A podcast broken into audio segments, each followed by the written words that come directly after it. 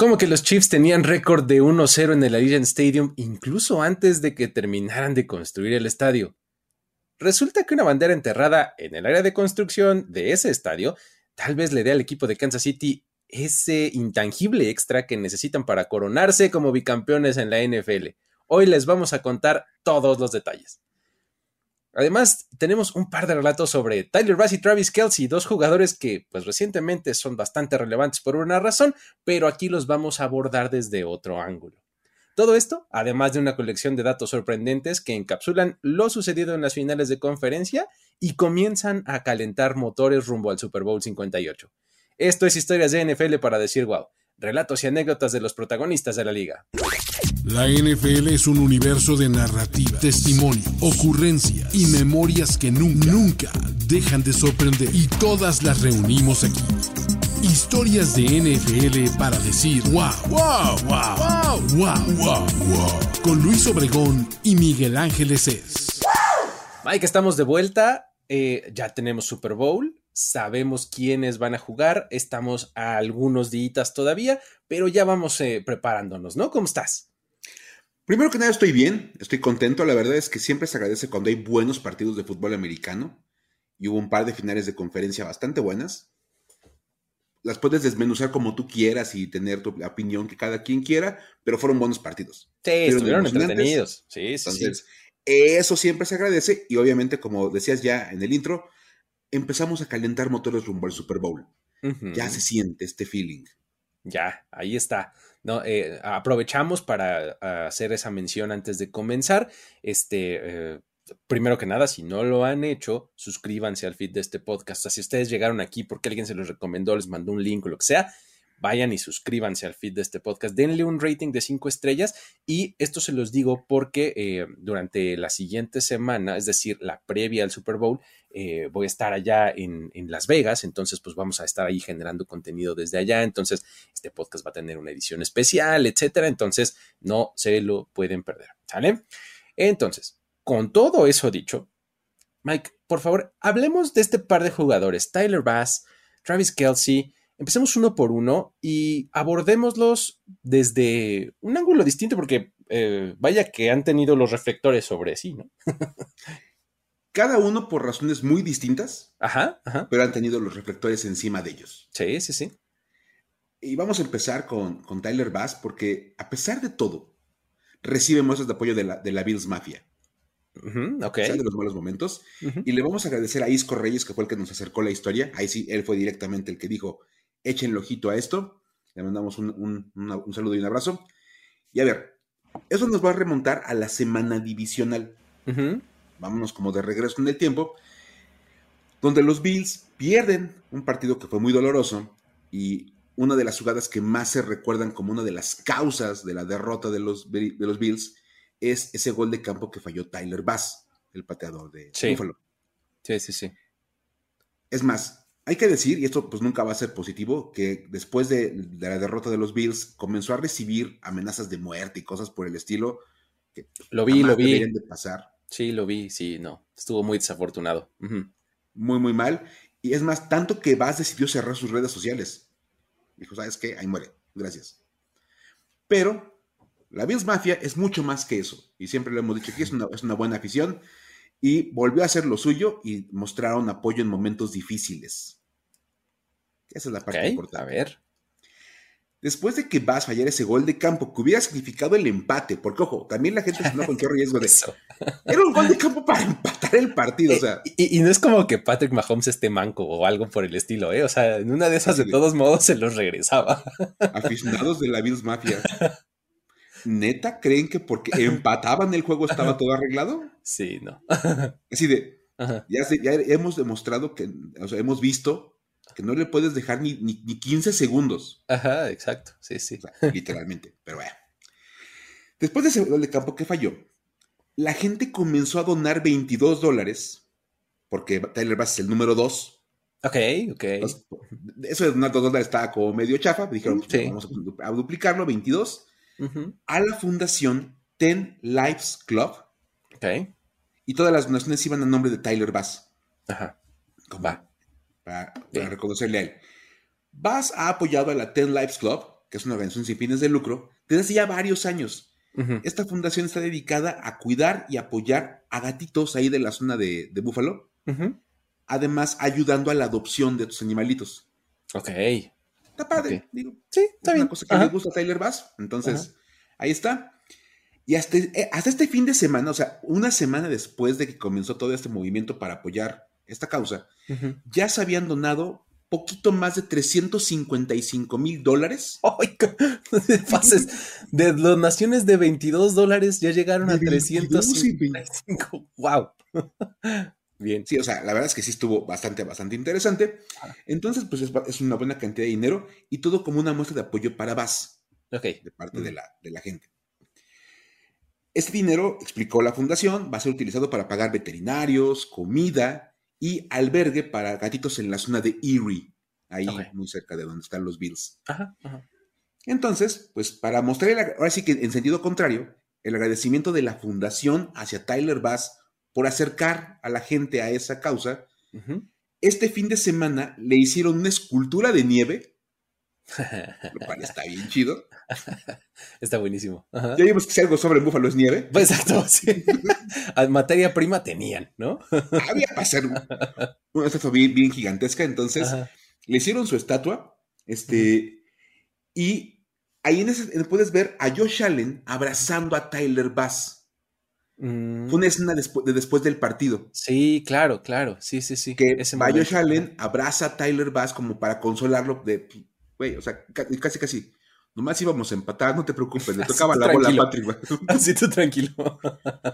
ya sabemos que esto, esto, puede ir en cualquier dirección. Entonces, la verdad es que, bueno, ahí este, se ponen esa imagen de los dos abrazados para mostrarle su apoyo tras pues, todo lo que le ha tocado vivir en la semana posterior a este partido contra los Chiefs. Bien. La directora de, Relaciones Públicas de Ten Lives Club, Kimberly LaRussa, dijo, dio un comunicado, dijo que esperaban que él pudiera ver todo el apoyo y el amor que le mandaban desde la fundación y que esperaban que él estaba haciendo una diferencia en la vida de todos estos gatitos. Mm. Mm, ok. Muy bien. Otra vez, no todo es negativo, no todo es malo. Tu presencia está generando un impacto positivo en la sociedad. Claro. Y el encargado de hacer la escultura se llama Eric Jones. Ajá. Y explicó que él se pasó la tarde del sábado trabajando a las afueras de la fundación para darle forma a la escultura. Dice que le tomó unas cinco horas armar toda la, la, este, la estatua. Eso solamente es el tiempo para hacerla. Ok. porque dicen que desde varios días antes hubo que empezar a palear la nieve para meterla en unas cajas como para que se asentara un par de días para poderla trabajar.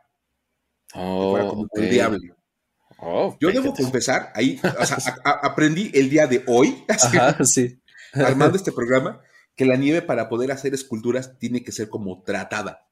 Sí, tampoco tenía idea, pero pues sí, o sea, si lo piensas sí tiene cierta lógica porque pues puede ser así como muy sueltita, ¿no? O sea, como muy, este, sí, o sea, no, no, no se está tan comprimida o moldeable, ¿no? Bien. Entonces está, está, interesante. Muy bien. Okay. Eric Jones dice que él vio la fotografía de Allen y Bass después del partido, y él la puso como foto de perfil en sus redes sociales. Para mostrar ese apoyo. Y cuando la gente lo vio, le dijo, oye, ¿por qué no utilizas esa foto para la estatua de Tyler Bass? Para esta escultura que le van a hacer de nieve. Y dijo, oye, pues qué buena idea. Dijo que le gustaba la, idea y la imagen, y que por eso le eligieron, porque es una buena manera de representar este fin de temporada para los Bills. Y cito a Eric Jones, él dijo, nos apoyamos unos a otros, ganamos juntos y perdemos juntos. Eso mm. lo dice todo. Muy bien. Ok. O sea, ganamos en la fundación, perdemos en el partido, pero todos juntos. Pero siempre juntos. Bien. Ok. Muy bien. Está buenísimo. Ahí está. Perfecto. Fíjate que en algún lugar eh, leí yo un reporte que esto había sido, o sea, hace algún tiempo, pues cuando empezó a suceder, eh, que, a estas donaciones también se estaban uniendo justo fans de los Chiefs. O sea, como que, digo, lo leí en eh, una fuente no muy confiable que digamos, ¿no? Y lo que decía era un manejo de información así como, ah, mientras los fans de los Bills le mandan amenazas de muerte, el Chiefs Kingdom dona para su fundación, ¿no? Entonces así como que me pareció como tan poco creíble que la verdad es que no le di seguimiento, pero pues ahora veo que esto pues tiene como diferentes perspectivas y no dudo que también los fans de los Chiefs se hayan unido a estas donaciones, ¿no? Claro, o sea, como a fin de, a fin de cuentas, pues juega en tu favor el error de, claro. de Tyler Bass. Entonces, vamos, otra vez. Es más, asegura el partido para los Chiefs en ese momento. Pues, bueno, oye, pues meramente, pues para que no quede todo en negativo de, ese lado, pues ahí va una, una donación y eso está padre. Bien, ahí está. Esa fue la primera y ahora vámonos a la que sigue.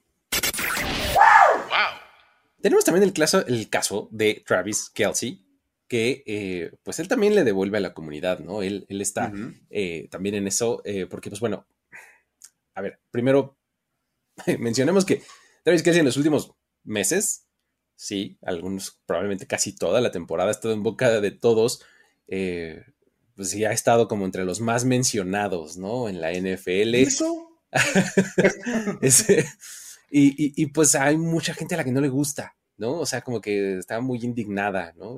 Por esa razón. Y pues bueno, la verdad es que por eso y, porque también está bien padre lo que hace, vamos a entrarle desde otro ángulo a, lo que hace Travis Kelsey, ¿no? Como muchos jugadores de la NFL, él gusta y se ocupa de, de, apoyar a la comunidad en donde se desenvuelve, en donde trabaja, en donde vive. Y pues bueno, así lo ha hecho en fechas recientes.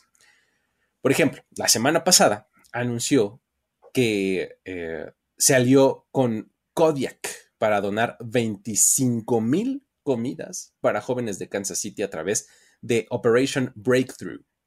Es decir, Kodiak es una empresa que se dedica a elaborar desayunos altos en proteína y con, con, granos integrales. Y además, Travis Kelsey ha estado involucrado con ellos desde 2022 ya. O sea, ya tiene un tiempito. El jugador de los Chiefs emitió un comunicado donde explicó su relación con la empresa y dijo algo así como, unir fuerzas con mis amigos de Kodiak para apoyar a las familias de Operation Breakthrough es un privilegio total.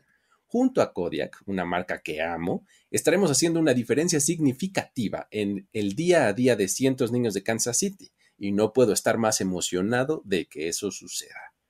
O sea, eh, es una alianza que tiene tiempo, que está bien coordinada, y que eh, pues no es como una cosa del momento, ¿no? Em, esta iniciativa es solamente una de muchas, de hecho, que, tiene Travis Kelsey eh, desde que llegó a Kansas City, ¿no? Él está ahí desde 2013. Él eh, hace mucho trabajo comunitario y pues bueno, eso incluso le valió el ser nominado para el premio del Walter Payton Man of the Year en 2020, ¿no? que hemos eh, mencionado en algunas otras ocasiones, que es un premio muy prestigioso, porque destaca lo que hacen los jugadores tanto en el campo como en su comunidad. ¿no? Entonces, eso eh, pues te habla justo de eso, ¿no? O sea, que, no es una cosa que, ahorita esté eh, aprovechando nada más el momento o algo así, sino que es algo que ha hecho de manera continua, ¿no? Además de esto, de, esto que estamos mencionando, tiene una fundación. Se llama Kelsey 87 and Running, que está dedicada a apoyar a cientos de niños y sus familias. En cuanto a lo que hace en Operation Breakthrough, eh, Kelsey ha trabajado con ellos desde hace ya varios años, donando tiempo y dinero para esa, para esa iniciativa. Estos donativos, a través de ellos, Kelsey ha apoyado la creación de 87 and Running Robotics Lab y de Ignition Lab, powered by 87 and Running, ¿no? O sea, estos son eh, laboratorios que proveen a, los estudiantes de, oportunidades para aprender sobre lo que allá en el sistema educativo de Estados Unidos les llaman STEM, ¿no? son siglas, ¿no? Que significan Science, Technology, Engineering y Mathematics, ¿no?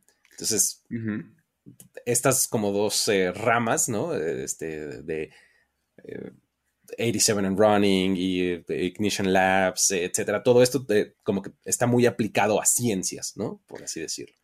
Sí, hay un poquito nada más el contexto para los que estamos metidos en la educación. Es una nueva manera de enseñar a los, niños.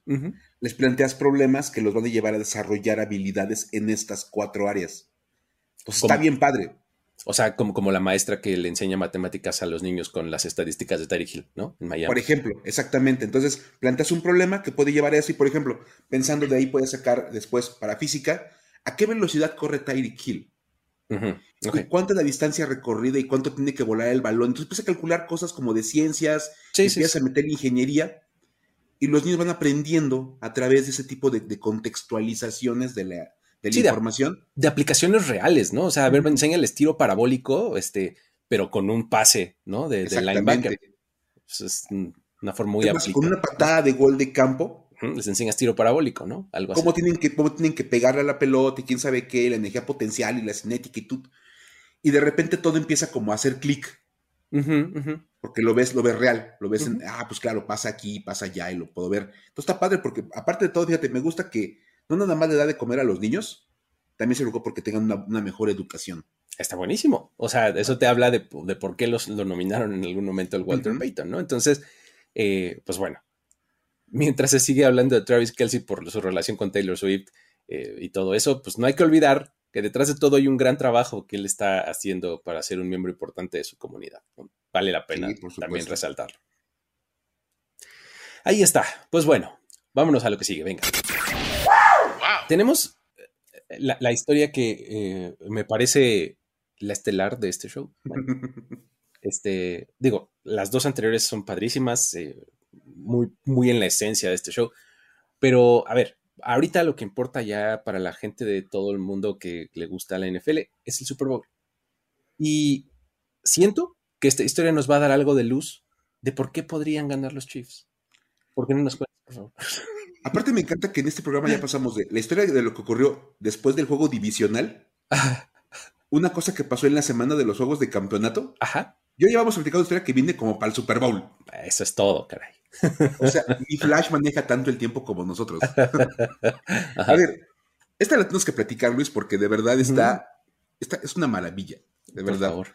Y también quiero agradecer a todos los que estuvieron mandando esta, esta nota en particular. Varios nos la compartieron, porque sí está muy buena. A ver, tú sabes, Luis, que una de las cosas más importantes que quieren los equipos en la NFL es tener ventaja de local. Sí, sí, sí, sí. O sea, y si hablamos de la postemporada, es todavía más importante ser local. Claro. Porque pues es tu gente, tu estadio, te sientes más cómodo jugando ahí. Y obviamente sabemos también que esa ventaja de ser local se pierde en el Super Bowl. Sí, se juega en territorio neutral normalmente, ¿no?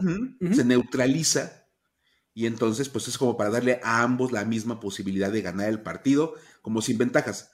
Aunque no siempre ha pasado, ¿cierto? Sí, sí, hay un par de ocasiones en las que ya hemos visto que un par de equipos han jugado, pues, entre comillas, de local, porque se celebra el Super Bowl en el estadio donde normalmente ellos juegan. El caso de eh, los Super Bowls, eh, que son el 55 y el 56, ¿no? Son este, fue donde jugaron los Buccaneers en Tampa Bay y los Rams en Los Ángeles.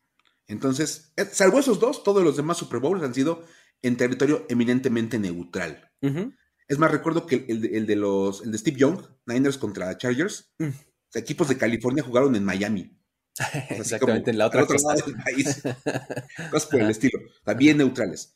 Este año, el Super Bowl se va a jugar en Las Vegas, la casa de los Raiders. Ajá. Y aunque ellos no llegaron, hay una leyenda urbana bastante, bastante buena, que podría generar la percepción de que habrá una pequeña ventaja para uno de los participantes de este partido. Es donde me encanta porque se empieza a poner como bastante conspiranoico Sí. Eso es como una, eso es una subrama de este programa. Se encuentran las historias como motivacionales, bonitas, lo, de Travis Kelce y tal demás, pero también nos encanta este tipo de cuentos así, como lo de la fosa de los Bills. Así hagan de cuenta La fosa de los Bills, esta, la maldición de Kirk Cousins, ¿te acuerdas que una vez la platicamos? Por supuesto, claro. todo eso, ¿no? Tenemos ese tipo de cosas. La de Rocky Balboa, ¿no? La maldición del Manningcast. La del Manningcast. Todas estas se han tratado en este show, ¿no? o sea, de verdad, cuando quieran, ahí les aventamos una. Eh, no, y además invitación para que vayan ustedes al archivo de, de historias de NFL para decir, wow, y busquen esos episodios porque ahí están documentados en el momento en el que sucedieron además. Por supuesto. Entonces, a ver, este, sabemos que los Chiefs son enemigos acérrimos de los Raiders. O sea, son súper rivales. Sí. Pero hay una historia que cuenta, y me encanta que podemos entrar como en esta parte como de, cuando estabas en la primaria, dicen... Dicen que la escuela está encima de un panteón, ¿no? Que hay una niña que sale en las tardes. Ajá, sí, sí, sí. Así, estamos en ese punto. Ajá. Cuentan que cuando estaban construyendo el Allegiant Stadium, uno de los trabajadores de construcción que estaba trabajando ahí enterró una bandera del Chiefs Kingdom debajo de donde, está, donde se estima que estaría la yarda 50 del terreno de juego. ¿Cuál es una maravilla? de verdad, debo decirlo, o sea, porque nada me suena como más loco, pero a la vez más posible. Sí, sí, totalmente viable. Porque, a ver, hay, como todo un cuento, ¿no, Luis? Sí, o sea, es que esta historia se ha manejado desde 2017, ¿no? O sea, hay, en eh, Las Vegas eh, Review Journal, que es este, como un, sitio y un, este, un portal de noticias, reportó que Chris Scherzer, ¿no? Eh, que es un empleado de construcción y que también es fan de los Chiefs, publicó en Facebook una foto de un trabajador en la zona de, la, de, construcción de la Legion Stadium. ¿No? En esa foto, este sujeto, o sea, que en realidad, pues lo ves y es un tipo con casco así de construcción, lentes oscuros, ¿no? Y lo que está haciendo es portar enfrente de él, así, enfrente de su pecho, una bandera que dice Chiefs Kingdom. Y esa foto la publicó con una frase que dice algo así como, la bandera está enterrada en la tierra, cubierta de concreto, con un estadio puesto encima de ella. Chiefs 1, Raiders 0. ya les echamos la maldición en su estadio. sí, así es. Entonces, pues eso quiere decir que los Chiefs tienen un poquito de ayuda en este estadio, ¿no? Y, y pues bueno, la verdad es que sí existen eh, motivos para pensar que hay algo de verdad en todo eso, porque ¿por qué no nos dices, Mike, cómo les ha ido a los Chiefs jugando ahí? Cuando dice la, bandera, o sea, ¿cómo, ¿cómo, puede ser que poner una bandera abajo del terreno de juego le pudiera dar ventaja a los Chiefs? Ajá. Y te enteras, o te acuerdas, que han jugado cuatro veces contra los Raiders en ese estadio, en el Allegiant Stadium. Ajá. Y los Chiefs tienen marca de 4 y 0. y ojo, salvo el primer partido, todo lo demás han sido cosas, pero clarísimas. A ver, en el 2020 ganaron 35-31. Ok, cuatro puntos. En el 2021, como que ya había amarrado el. ya, había sentado bien la bandera ahí en el terreno de juego. Exacto. Ganaron los Chiefs 41-14. Ajá. Y en el 22, 31-13. y este año, 31-17. O sea, son ventajas de mínimo 13 puntos, 14 puntos que dices. Sí. Sí, sí, sí. O sea, está, está no, porque pues son 4-0 para los Chiefs. Nunca le han ganado los Raiders a los Chiefs en su estadio de los Raiders. O sea, es de verdad, es cuando e, esa frase de la Liga Stadium es el único lugar en Las Vegas donde la casa pierde. de verdad, o sea, te juro que dices, pues sí, pues también, pues, ni, cementerio indio, o sea, es una bandera del Chiefs Kingdom abajo. Claro. O sea, ¿Cómo interpretamos esto, Luis? Sí, no, pues, está, cañón. O sea, imagínate que los Chiefs ganan eh, en, el, siguiente Super Bowl. Estarían consiguiendo ya su quinta victoria en ese estadio de entrada. Y peor aún, eso haría que la primera victoria en postemporada en la historia de ese estadio fuera de los Chiefs. Me lleva. y obviamente esto haría más grande la leyenda de la bandera debajo del estadio. No, no, no, no, no, por favor. es que, imagínate nada más, o sea, contábamos hace poco de los Packers y, su, buen récord en el estadio de los Cowboys. Sí, sí, sí. Esto es básicamente lo mismo, pero elevado un poco más porque son rivales divisionales. Sí, exacto, se ven mucho más seguido. O sea, porque los Packers y los Cowboys, pues sí se encuentran ocasionalmente porque son de la misma conferencia pero aquí hablamos de dos rivales divisionales. Entonces, que los Chiefs llegaran a coronar campeones del Super Bowl en la casa de los Raiders. Sí, de entrada, para un fan de los Raiders, me imagino que el ver uno de las zonas de anotación pintada de rojo y con el logo de los Chiefs no debe de ser placentero, ¿no? Ya de entrada. Pero es lo más mínimo, por amor de Ya de entrada. Ahora imagínate que se coronan campeones ahí, que, la primera victoria de playoffs es de ellos. Hijo. Aparte, el, el local administrativo son los Chiefs.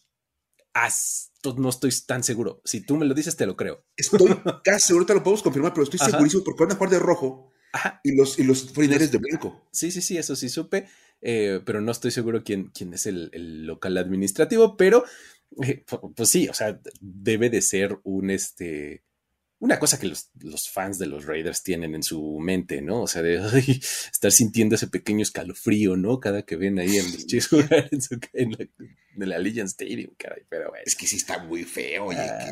pero bueno. Que hagan eso, pero. Ahí está la leyenda de la bandera enterrada debajo de la Legion Stadium. Ver toda la NFL es una labor difícil, lo sé. Soy Luis Obregón y te espero todos los lunes por la mañana en la NFL en 10 para contarte rápido y conciso lo más importante de la acción de juego del fin de semana. Busca la NFL en 10 en tu plataforma de podcast favorita.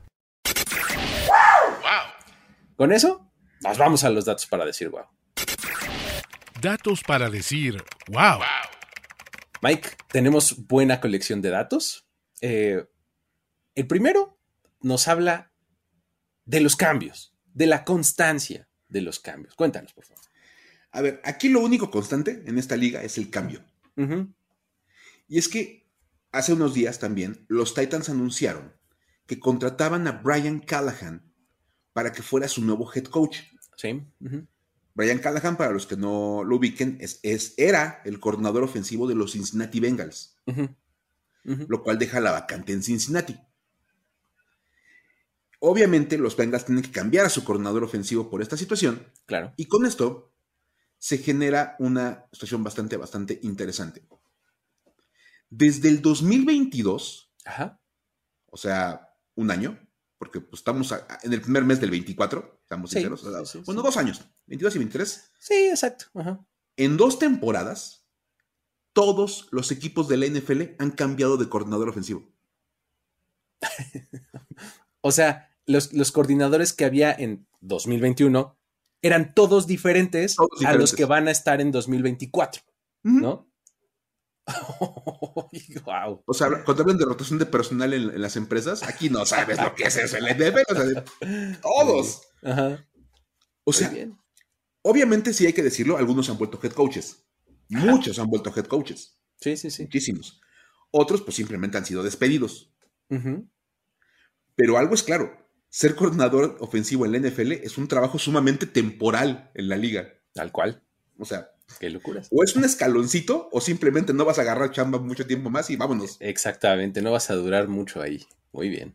Ah, pues bueno. Eh, vamos a seguirle eh, con más datos. Eh, aquí hay otro que este, reza de irle sumando a la cuenta, porque la remontada de los 49ers en la segunda mitad de la final de la NFC pues, nos trajo varios datos interesantes, ¿no?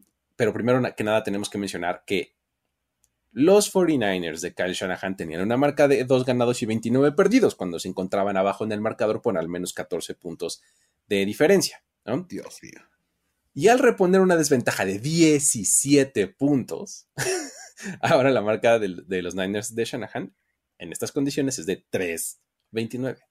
Ahí van, uno a uno. Pueden hacerlo de otra manera, ¿no?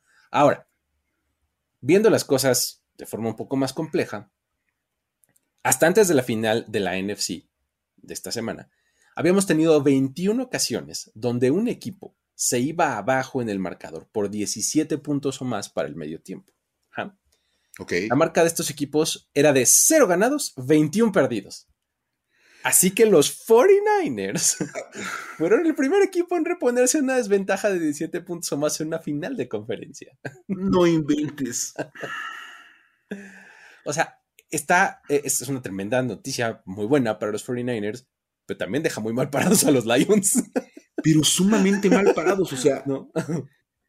cuando, cuando tomas en cuenta todas las críticas que ha habido en torno al manejo que tuvieron los Lions en la segunda mitad. Sí. Porque yo soy de, yo soy de los que están defendiendo el tema de tenías que haber ido por el gol de campo, por el gol de campo en, en aquella cuarta. Para tomar, recuperar la ventaja de 17. De 17, de seguir teniendo tres posesiones de diferencia. Ajá. Sí, digo, y no, lo digo, o sea, lo digo nada más en ese momento, es como de, junta las 17. Vuelve a recuperar esos tres posesiones de ventaja. Estabas a 17 y te anotaron un gol de campo vuélvete a poner a 17, ¿no? sí, o sea, te dices, ok, ya metiste un gol de campo.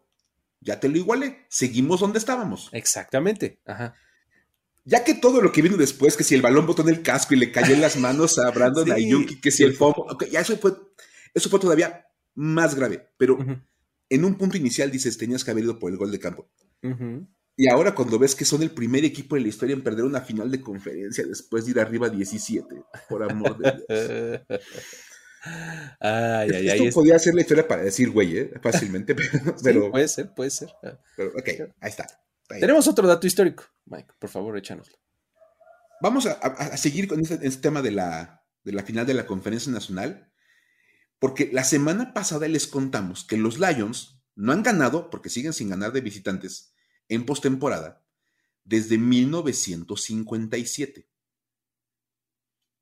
Ya llovió Muchas veces. varias veces, sí. Varias veces. Seamos sinceros. Y ahí te va lo mejor de todo. En aquella ocasión vencieron a los 49ers de San Francisco para avanzar a la final de la NFL. Todo esto, pues obviamente, unos años antes de que llegara la fusión de las ligas y el Super Bowl. Hablamos de tiempos muy, muy atrás. Ahí tengo una cosa que hace maravillosamente interesante esto, asunto.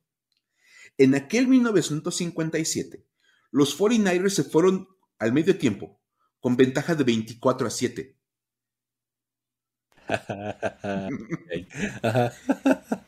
y los Lions vinieron de atrás y ganaron el partido 31-27. ok. Este año las cosas fueron casi iguales, solo que en sentido contrario, fueron al revés. Los Lions tomaron ventaja de 24-7 Ajá. Y los que hicieron el regreso fueron los 49ers para terminar ganando 34-31. Wow. Creo que los escritores de la NFL sí se encontraron un script muy, muy viejo. Es que exactamente, eso te habla de, cómo funciona la industria de los scripts, ¿no? Así uno toma referencias, hace homenajes a otras obras del pasado. Es, para los que son fans de todas las temporadas, digan, ah, esto es un callback. Exactamente. A la temporada de 57, claro. El canon así lo indica, ¿no? Es un easter egg los fanáticos de Marvel. Sí, sí, sí. Por supuesto, o sea, es una maravilla. y, es un dato muy chistoso porque ambos partidos entre esos dos equipos estaban exactamente igual al mismo tiempo, 24-7, y ambos terminan con regreso del que estaba perdiendo. Muy bien. Qué locuras. Está buenísimo. Oye, pero hace rato nos, quisimos este, alejar de, de esta narrativa eh, Swifty y demás. Pero ahora vamos a entrarle, ¿por qué no? O sea, dijimos que por un momento, o sea. Sí, tantito, tantito. Ya le dimos cabida a algo más, ¿no? Ahora vamos a ver, ¿no? Eh, digo, la verdad es que, eh, como ya lo decía yo, muchos aficionados como que temen que las próximas dos semanas estén llenas de Taylor Swift y menciones y cameos y demás. Y pues les tengo noticias, este sí, sí va a pasar. sí va a pasar y aquí vamos a empezar, ¿no? Entonces, eh, un par de cosas que hay que contar aquí. Eh, prometemos no serán muy extensas, pero sí ahí van, ¿no? Primero que nada, American Airlines, que es como eh, quien vuela a, los equipos y específicamente a los Chiefs, en este caso, ya programó los vuelos Kansas City, Las Vegas y de regreso. Ok. Entonces, para este Super Bowl, ¿no? Normal, ¿no? Entonces, esas son cosas que tienen que estar, ¿no? El viaje de Kansas City a Las Vegas será en el vuelo con la nomenclatura AA1989. Sí. 1989 como el disco de Taylor Swift. no puede ser. o sea, yo no estoy seguro ahí si es desde la ignorancia. Yo no estoy seguro si esto sea una, como una serie que, obedece a alguna lógica. O American Airlines dijo, nah, este se va a llamar 1989 y yo, porque yo digo, ¿no? Es una coincidencia, Luis. es una coincidencia. No me vas a decir que también el vuelo de regreso tiene una referencia a eso. Pues quisiera poder no decírtelo, pero sí, sí la tiene. El vuelo de regreso, la nomenclatura es AA87. Como el número de Travis Kelsey. No es coincidencia. está perfectamente armado.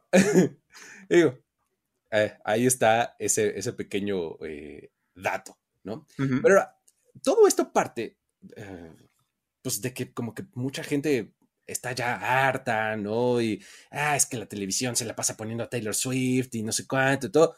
Bueno, pues alguien ya hizo la tarea. Eh, en este caso fue el New York Times. Se dio la tarea de averiguar.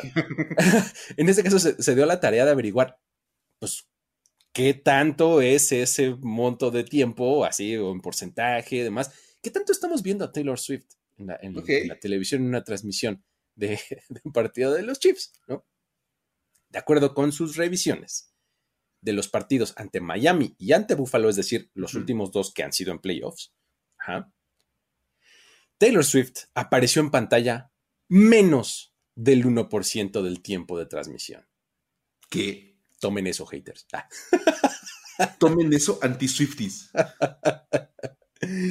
A ver, y aquí van los datos que lo respaldan. En el partido contra los Dolphins, la transmisión duró 3 horas y 7 minutos. Ok. Taylor Swift estuvo en pantalla en un total de 1 minuto con 16 segundos. Eso representa el 0.68% del tiempo de transmisión. ¡Wow! Ahora, en el juego contra los Bills, esta duró 3 horas con dos minutos. Y Swift apareció en pantalla cinco veces, para un total de 25 segundos. Es decir, estuvo en nuestras pantallas el 0.23% del tiempo. O sea que realmente vimos más a Jason Kelsey. Probablemente. si sumas estos dos tiempos, o sea, o estos dos porcentajes del 0.91% entre las dos, o sea, es menos del 1%. ¿no? En dos juegos. Exactamente. ¿no? Wow. Entonces, eso quiere decir que, pues, algunos siento que medio están sobre reaccionando, ¿no? Este, diciendo eso de, hey, la NFL se la pasa poniendo a Taylor Swift en pantalla. Pues no. La pasa a veces sí, pero en realidad es bien poquito. Esto también demuestra que uno, uno decide cómo quiere ver las cosas. Sí, claro. O sea, 25 segundos de Taylor Swift en el partido contra los Bills y dices, no manches, se la pasaron poniendo a Taylor Swift. 25 segundos de 3 horas de partido. Exactamente. Wow, sí es, sí es como muy interesante. está buenísimo, ¿no? Pero bueno, eh, ahí está ese dato. Vámonos a, otro que en donde hay alumnos y maestros involucrados. Venga, Mike, por favor.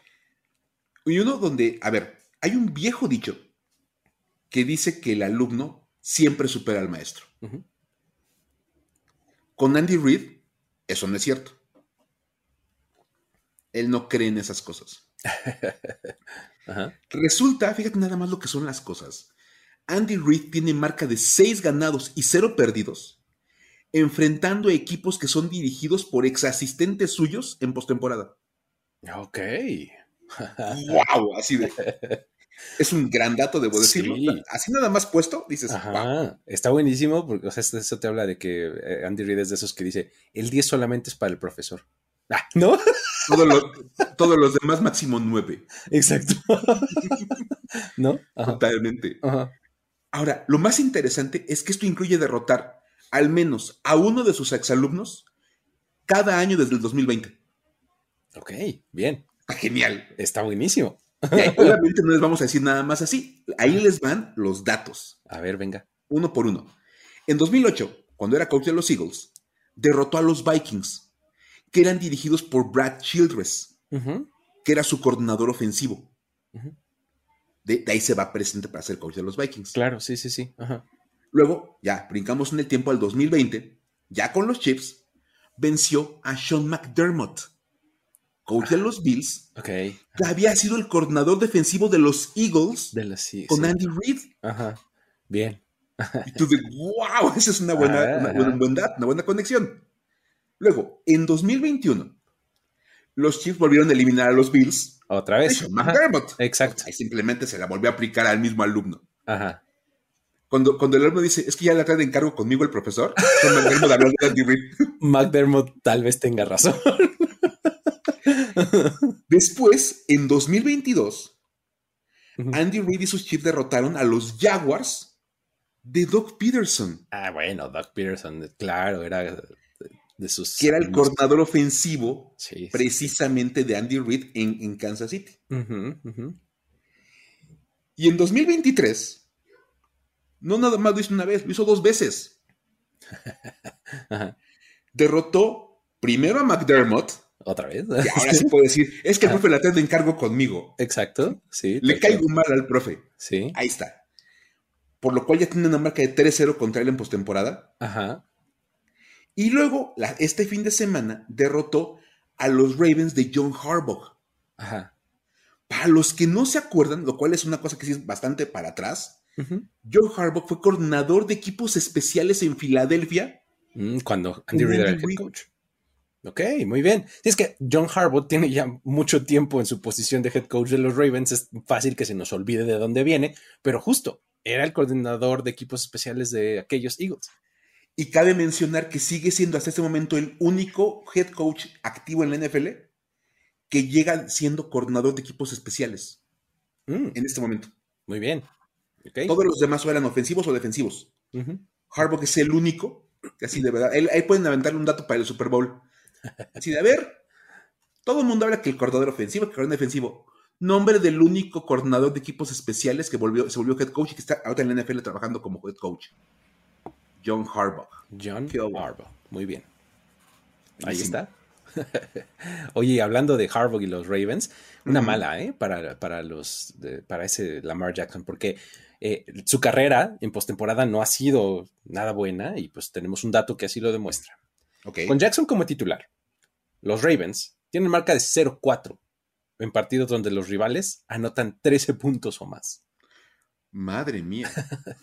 13. O sea, no se necesita mucho para vencerlos. 13 o más. mío. Sí, sí, sí, es muy poquito. En total, la marca de los Ravens en postemporada con Jackson como titulares de dos ganados y cuatro perdidos. Y eso no es todo. Los Ravens tienen marca de 1 y 2 en partidos donde ellos son el sembrado número uno de la AFC. Madre mía. Eso no es un gran track record. Pero para nada. Y debo decir que aquí sí me sumo a los, a los fans de los Cowboys que dicen, si uno da esos datos con Dak Prescott, lo estarían rostizando. ¿Y qué crees? Que Lamar Jackson probablemente va a ganar el MVP. Aparte de todo. Estos son números muy parecidos a los de Dak Prescott en postemporada, ¿eh? Sí, Dak 5. Ajá, sí. Y Lamar está 2-4. Y todo el mundo de Dak Prescott no puede ser candidato al MVP y Lamar Jackson es el evidente MVP. wow, está interesante. Pero bueno, muy bien. Eh, hablando de quarterbacks, Mike, Brock Purdy, ¿qué onda? A ver.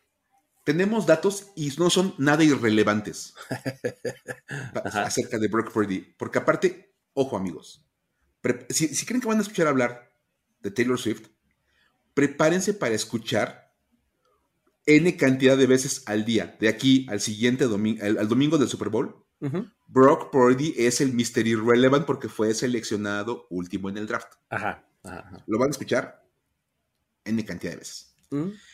Vamos a darles otros, otros, datos, otras cosas para platicar acerca de Brock Purdy, no, nada más que es el, el Mr. Irrelevant. Él fue pieza clave para que los, los Niners le dieran la vuelta a los Lions. hay que decirlo de verdad. lo hizo muy bien. Muy buena segunda mitad que tuvo Brock Purdy. Y con eso llegó a cuatro victorias como coreback titular en postemporada. O sea, como que no queriendo las cosas, ya ganó cuatro partidos en postemporada San Francisco con Brock Purdy como coreback titular.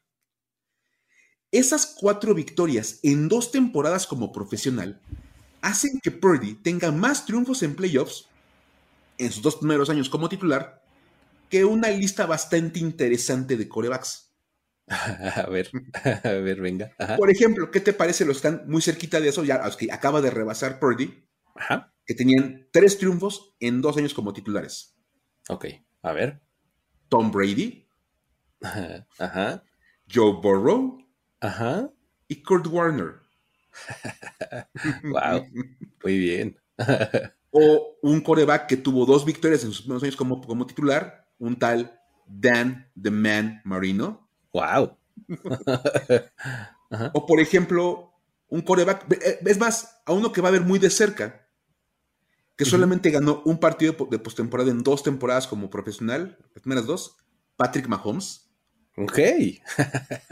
o mejor aún, esas cuatro victorias de Brock Purdy son cuatro más que las que sumó Peyton Manning en sus dos primeros años como profesional.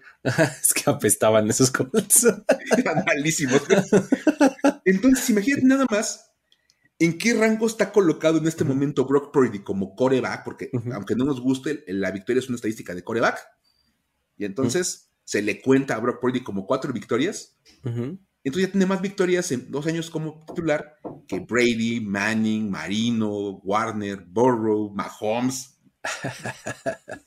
Está muy impresionante. O sea, la verdad es que sí, sí, este, tienes que reconocerle eso, ¿no? A Purdy ha tenido un inicio de carrera impresionante, ¿no? Y pues aquí hay un, un dato más que lo prueba, ¿no?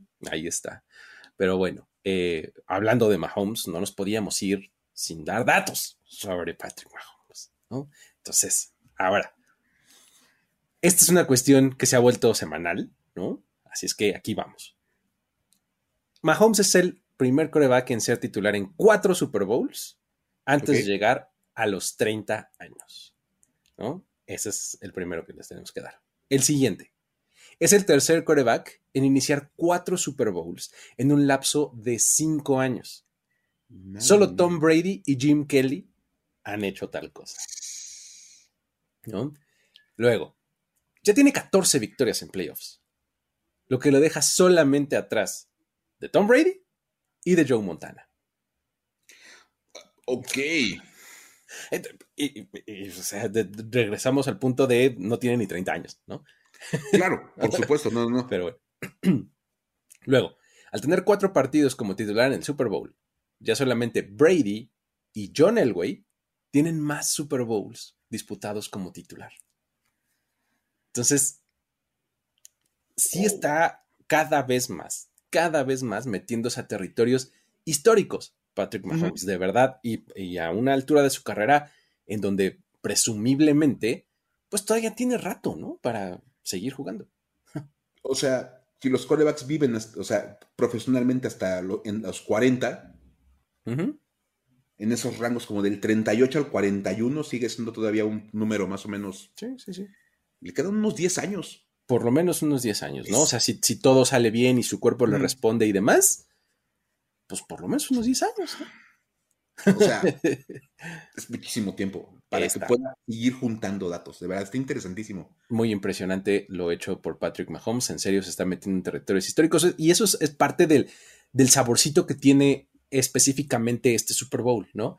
Tienes la historia de Brock Purdy por un lado, con un inicio de, de carrera, perdón, muy espectacular, ¿no? Y del otro lado, tienes a Patrick Mahomes como queriendo convertirse ya todavía más en esta super leyenda de la liga, ¿no? Entonces, muy pronto también en su carrera. Es, parte de las historias que están interesantes de este partido. Pero bueno, Antes tenemos uno más, ¿no? Dos cositas nada más. Venga. Ya verifiqué la información. El local del Super Bowl son los Chiefs. Ah, perfecto. Ahí está. Pero dicen que es, una, es, una, es un match natural, porque los Chiefs juegan de rojo como locales y los Denver juegan de blanco como locales. Ah, ok. Entonces dicen, básicamente cada quien va con su jersey de local. Va, va, va, va. Perfecto. Muy bien. Y un comentario, y le queremos agradecer a Sven Goodman Aragón, así se llama en, Instagram, que nos mandó así como una notita que nos permite darle como un pequeño seguimiento a una historia que les contamos pues apenas sobre Christine Juchik, ¿te acuerdas de las chamarras acá, del frío y toda esa onda? Sí, a ver, para recordar, es la que utilizó Taylor Swift, la que utilizó. Taylor Lochner. Taylor Lochner, exactamente. Detroit. Ajá. Y que luego, que por eso te enteraste que Simone Biles es esposa de un jugador de los Packers. Eh, sí, y a la semana siguiente viste a Simone Biles usando también una chamarra, también la traía. Ajá. Y resulta que ahora N cantidad de novias y esposas de los jugadores le compran una chamarra a Christine Juchik. Muy bien contamos que, bueno, era meramente una cosa que ella hacía como un emprendimiento y que estaba, pues, básicamente ahí como muy a, como a las afueras de lo que es la mercadotecnia de la liga. Tenemos una gran noticia porque es muy padre. La NFL le acaba de dar oficialmente la licencia a Christine Juchik para utilizar los logos de la, la, liga y sus equipos en sus prendas. Uf. O sea, si ustedes se fijaban en las chamarras, pues traían los números del jugador, usaba los colores y demás, pero pues nunca se metió en ponerle un logotipo del equipo, ni mucho menos el Shield, ¿no? pues ahora con esto lo va a poder hacer. Si le quiere poner el logo de la NFL a las chamarras, si le quiere poner el, logotipo de los Packers, de los Chiefs, de los Niners a sus prendas, lo puede hacer. Porque ya tiene Porque esa ropa es producto oficial o licenciado por la NFL. Muy bien. está padrísimo. Es una gran noticia, de verdad. está padre. Muy bien. Ya, las quiero ver en, ya las quiero ver en el Fell Shop. Ah, no, ¿verdad? Que es, Taylor Made. Bueno, Ok. sí, por supuesto. No, amigos, no, no, salen ahí, porque si salen, salen carísimas, no inventes. Sí, pues sí. Pero bueno. Ok, pues con eso entonces ahora sí llegamos al final de esta eh, emisión. Antes de eh, irnos volando hacia Las Vegas y eh, empezar a hacer contenido desde allá, estén muy pendientes, les recuerdo y les insisto, todos los espacios, todos los shows, tanto de podcast como de video y demás de Mundo NFL, vamos a estar produciendo contenido desde allá. Entonces, no se despeguen, estén muy pendientes y pues nada, antes de despedirnos, Mike, recuérdale a la gente cómo nos puede mandar historias, datos y demás, mandarnos saludos y lo que sea que se les antoje. Sí, por supuesto, mira, así como lo hicieron en esta ocasión Isco y como lo hizo Sven Goodman Aragón y los que nos mandaron todos los de la bandera de los chips, simplemente arroba el buen Luigi, arroba F-escopeta en X o Twitter, o arroba el buen Luigi, arroba formación escopeta en Instagram nos mandan un mensajito, nos mencionan en un tweet, oigan, chequen esto y van a ver cómo empezamos a juntar información y aquí está ya este listo para ser contado. Buenísimo, ahí está. Con eso nos despedimos entonces. Muchísimas gracias por haber estado por acá. Nos vemos la próxima. Bye bye. Esto fue Historias de NFL para decir wow, wow, wow, wow, wow, wow, Los relatos y anécdotas de los protagonistas de la liga directo a tus oídos. Con Luis Obregón y Miguel Ángeles E. Voz en off, Antonio Sempe. Una producción de primero y diez.